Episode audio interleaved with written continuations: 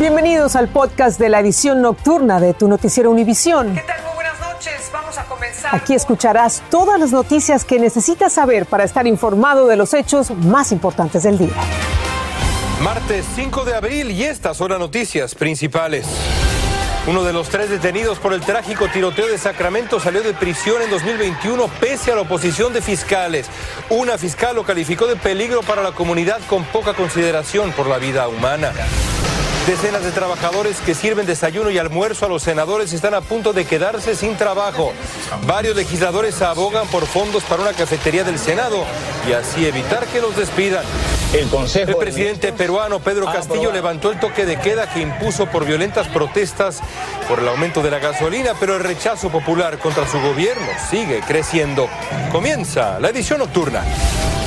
Este es un noticiero Univisión Edición Nocturna con Patricia Yaniot y León Krause. Muy buenas noches y bienvenidos a la edición nocturna. Comenzamos con el arresto del tercer sospechoso del trágico tiroteo en Sacramento, California, que dejó seis muertos y dos heridos. Así es, Mighty. Davion Dawson fue detenido por posesión ilegal de arma de fuego, pero aún se investiga si disparó.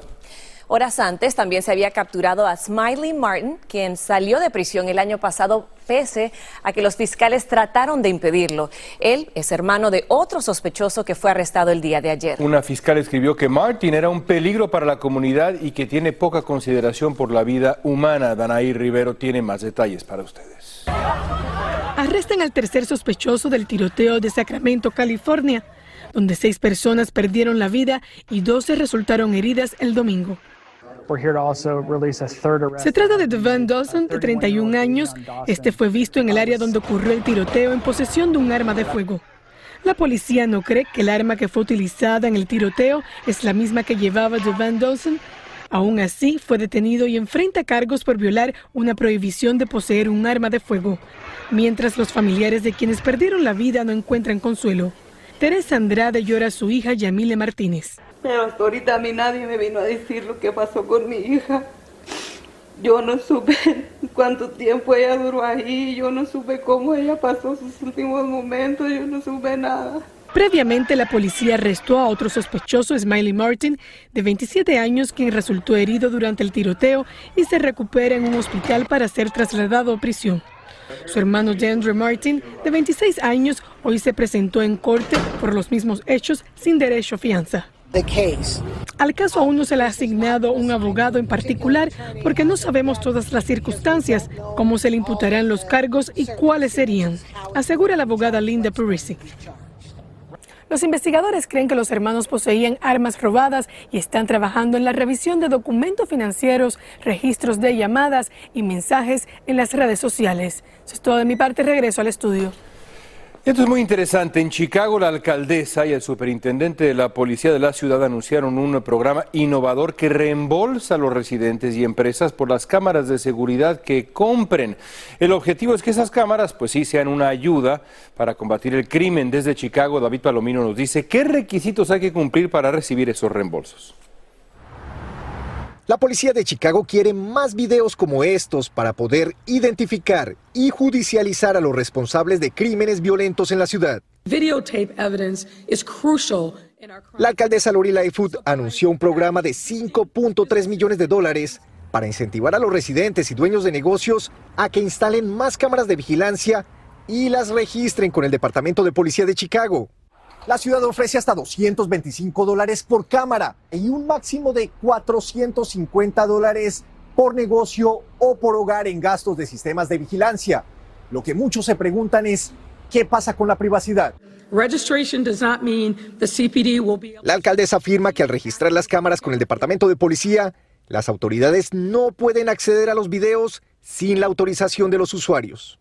Además de los 225 dólares por cámara, la ciudad ofrece a sus residentes 100 dólares por luces exteriores con sensor de movimiento y 50 dólares por dispositivos GPS para rastrear vehículos en caso de robo. Tenemos 16 cámaras. Tenemos en el estacionamiento y dentro del restaurante y en la cocina. Dueños de negocios como Romaldo Camarena apoyan esta iniciativa de la ciudad.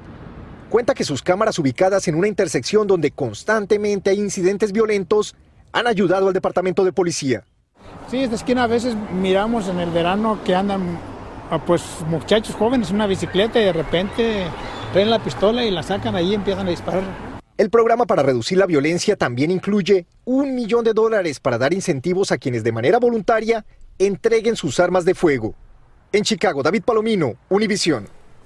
Una mujer de 61 años fue asesinada en Nueva York mientras corría a protegerse de un tiroteo cercano. Juana Soriano escuchó los disparos y corrió hacia una bodega cercana, pero antes de que pudiera entrar, la alcanzó una bala. La víctima fue llevada a un hospital donde lamentablemente la declararon muerta. La policía reveló que dos grupos de hombres tuvieron una disputa y comenzaron los disparos. Un trabajador ferroviario, mientras tanto, se recupera en el hospital de heridas sufridas después de que lo empujaron a las vías del tren allá en Chicago. El hombre dijo que estaba tratando de ayudar a una mujer a recuperar un celular que había caído a las vías cuando de pronto alguien lo empujó. Afortunadamente, no tuvo contacto con las vías electrificadas.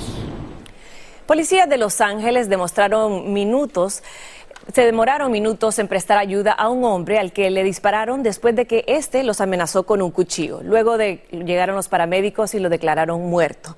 Una investigación de prensa de medio centenar de tiros reveló que la policía espera minutos antes de acercarse a una persona a la que le dispararon. Desde Los Ángeles, Dulce Castellanos nos habla de cómo esta práctica genera gran polémica.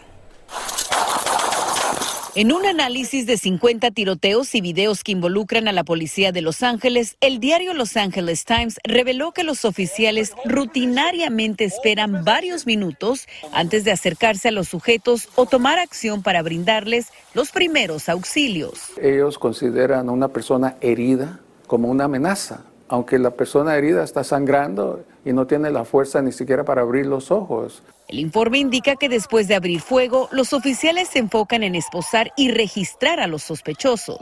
Después de los cinco balazos todavía está eh, el niño acostado ya, después lo amarraron y después y pusieron en, en, la cama del paramédico, metieron, pero expulsado.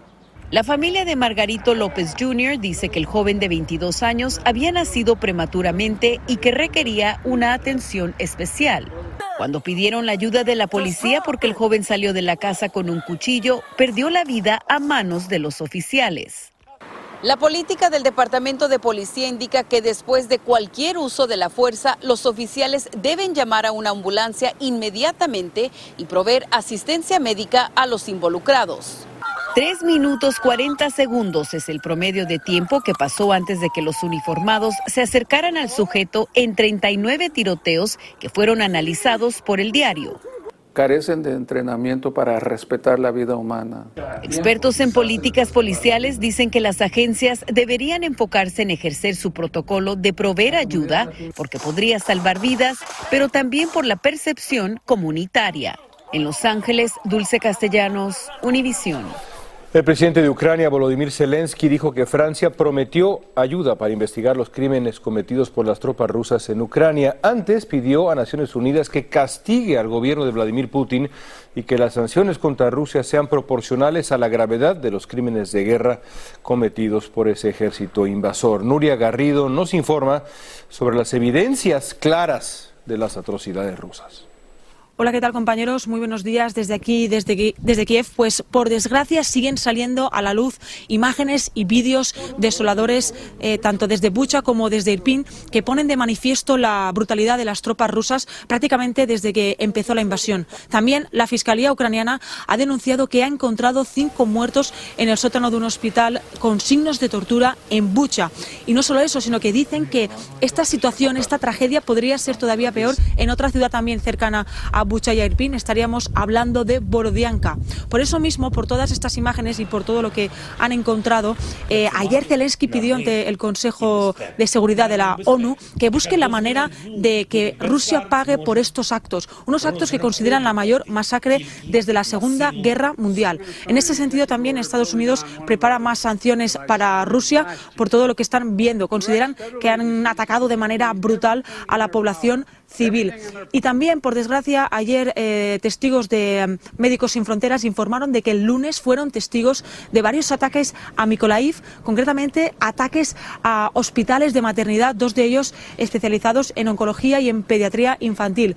Así que esta es la última hora desde aquí, desde Ucrania. Vamos a seguir también con detalles y también vamos a seguir desplazándonos a todos estos pueblos donde de momento ya no hay soldados rusos para poder ver eh, de primera mano este escenario y esta tragedia humana que por desgracia han dejado. Esto es todo y regreso con vosotros a los estudios. La evidencia es clara, gracias a Nuria. Y hoy quiero invitar a los amigos a descargar y escuchar nuestro podcast mm, Univisión Reporta, que es diario. Hoy una conversación muy emotiva, él la tiene con Félix de Bedú. Félix cuenta lo que vio él al convivir con la heroica resistencia ucraniana. Mañana escucharemos de Rolman Vergara legendario reportero de Univisión en Nueva York que se acaba de retirar, Rolman Vergara.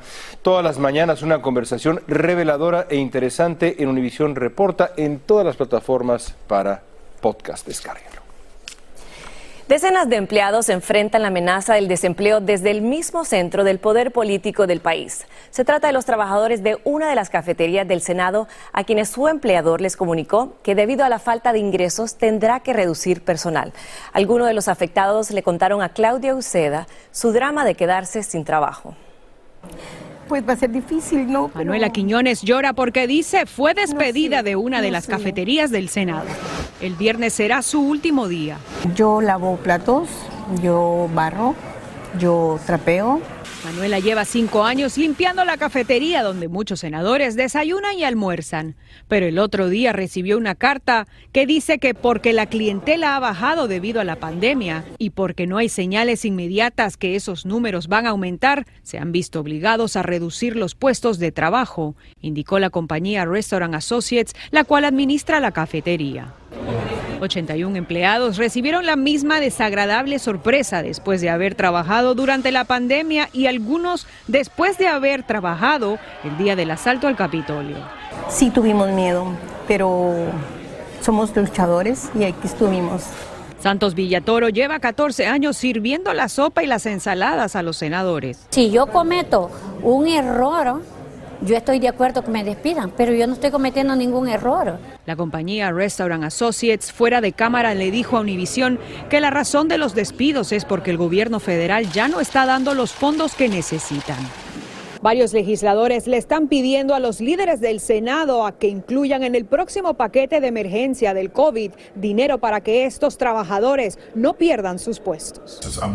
Esta tarde el senador Cory Booker les informó a quienes le preparan su comida vegetariana que se busca una enmienda. Entre tanto, Manuela se aferra a un milagro, no quiere perder el trabajo donde se siente que la tratan bien. Porque en otros lugares pues, no permiten ni que uno tome agua.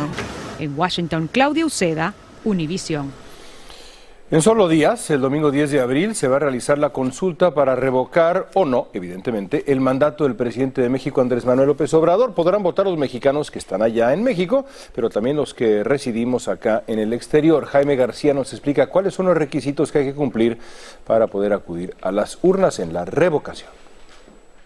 Yo me registré para votar eh, y voy a votar por, por decisión propia hasta el día domingo 10 de abril. Este domingo 10 de abril, mexicanos dentro y fuera de su país tendrán la oportunidad de participar en el primer proceso para revocación de mandato en la historia de México. Parece que esta elección es muy similar a lo que se hace en Estados Unidos el, eh, que se llama recall. En la elección presidencial de 2018, 98 mil mexicanos votaron desde el extranjero. Yo ni siquiera me inscribí porque no me interesa en la vida participar en este ejercicio disque electoral. Ahora se estima que solo 18 mil completaron el proceso requerido para participar en la revocación. Está muy complicado, además que pues, no soy muy diestro en, en, la computación. Hace cuatro días la autoridad electoral mexicana inició el periodo de votación electrónica solo desde el extranjero para la revocación de mandato pero solo para quienes se registraron antes del pasado 25 de marzo y confirmaron la clave electrónica que recibieron para poder emitir su voto antes de las 6 de la tarde del 10 de abril. Por muchos años una de las opciones que han tenido los mexicanos que viven en Estados Unidos para participar en las elecciones mexicanas es viajar a alguna de las ciudades fronterizas y acudir a una de las llamadas casillas especiales. Sin embargo, en esta ocasión no se establecerán estas casillas. La única forma en que lo puede hacer es viajando a su país de origen, México en este caso, y votar dentro de su jurisdicción en su estado o municipio de donde se registró para votar. En Los Ángeles, Jaime García, Univisión. Y pasamos a Perú, donde el presidente Pedro Castillo enfrenta otra ola de repudio popular por el aumento de la gasolina y de la inflación. Castillo levantó el toque de queda que impuso apenas esta madrugada tras violentas protestas que dejaron cuatro muertos y varios heridos. Castillo fue sometido a un proceso de destitución por incapacidad para gobernar. María Luisa Martínez tiene más detalles desde Lima. Tras una masiva protesta ciudadana y una reunión con representantes en el Congreso, el presidente Pedro Castillo anunció que se deja sin efecto el decreto supremo que ordena la inmovilización obligatoria e hizo un llamado a la tranquilidad. Él intentaba frenar la violencia del día anterior. El caos se apoderó del país. Decenas de detenidos y cuatro muertos en medio de protestas generalizadas. Comenzó con un paro de transporte en varias regiones que destapó un descontento generalizado por el alza mundial de los precios de los combustibles, los fertilizantes y de los alimentos básicos. La violencia se volvió por momentos incontrolable. No todos acataron hoy la orden de inamovilidad. Si no trabajan, no comen, explican. Yo al presidente le diría, así como ha prometido tantas cosas, que haga las cosas que ha prometido y que arregle, porque él hoy día cerrado y no cree que hoy día por lo que ha cerrado esto, las cosas se va a arreglar el día siguiente. El presidente Castillo, con apenas siete meses en el poder, ha perdido el apoyo hasta de sus más fieles seguidores y pocos creen que pueda terminar su mandato. Nosotros no somos delincuentes, somos choferes que queremos trabajar y el gobierno no lo deja.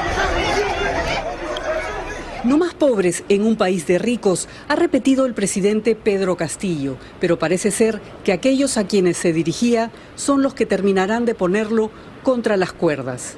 En Lima, Perú, María Luisa Martínez, Univisión.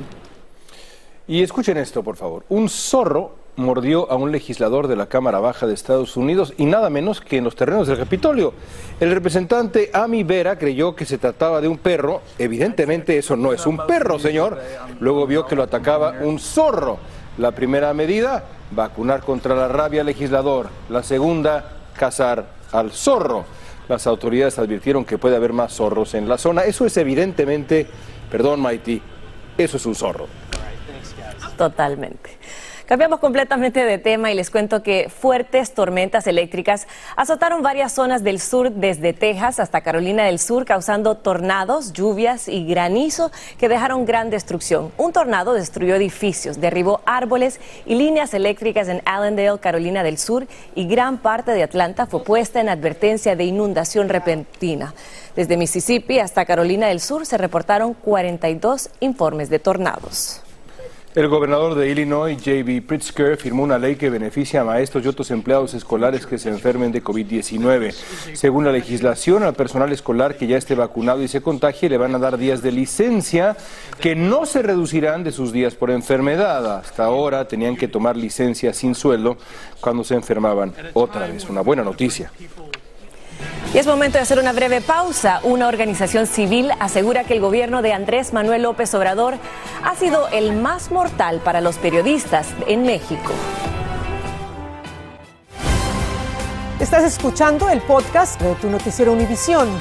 Gracias por escuchar. La organización Artículo 19, que defiende la libertad de expresión en el mundo, dijo que el gobierno de Andrés Manuel López Obrador ha sido el más violento para los periodistas en México. Reveló que en lo que va del gobierno de López Obrador han sido asesinados 33 periodistas, mientras que en los seis años de Enrique Peña Nieto fueron 19 y en los de Felipe Calderón 26. Y el presidente salvadoreño Nayib Bukele dijo que mandará construir un gran centro penitenciario para albergar unos 200 mil pandilleros. Además, amenazó en con quitarle la comida a los pandilleros presos si toman venganza atacando a gente honesta. Agregó que no le importa lo que digan las organizaciones internacionales y que si a ellas les importa tanto los pandilleros, que se los lleve de su país. Amazon firmó un acuerdo para lanzar satélites que permitirían conectar a Internet en todo el planeta. ¿Cómo? explicamos al regresar. Estás escuchando el podcast de tu noticiero Univisión. Gracias por escucharnos.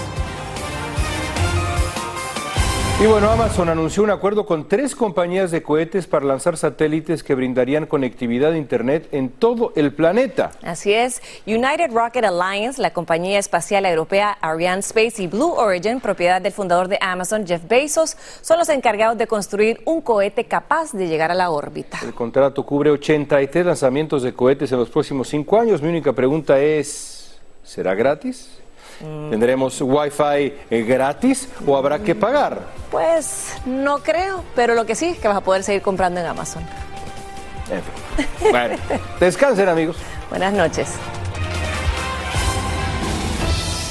Así termina el episodio de hoy de Tu Noticiero Univisión. Gracias por escucharnos.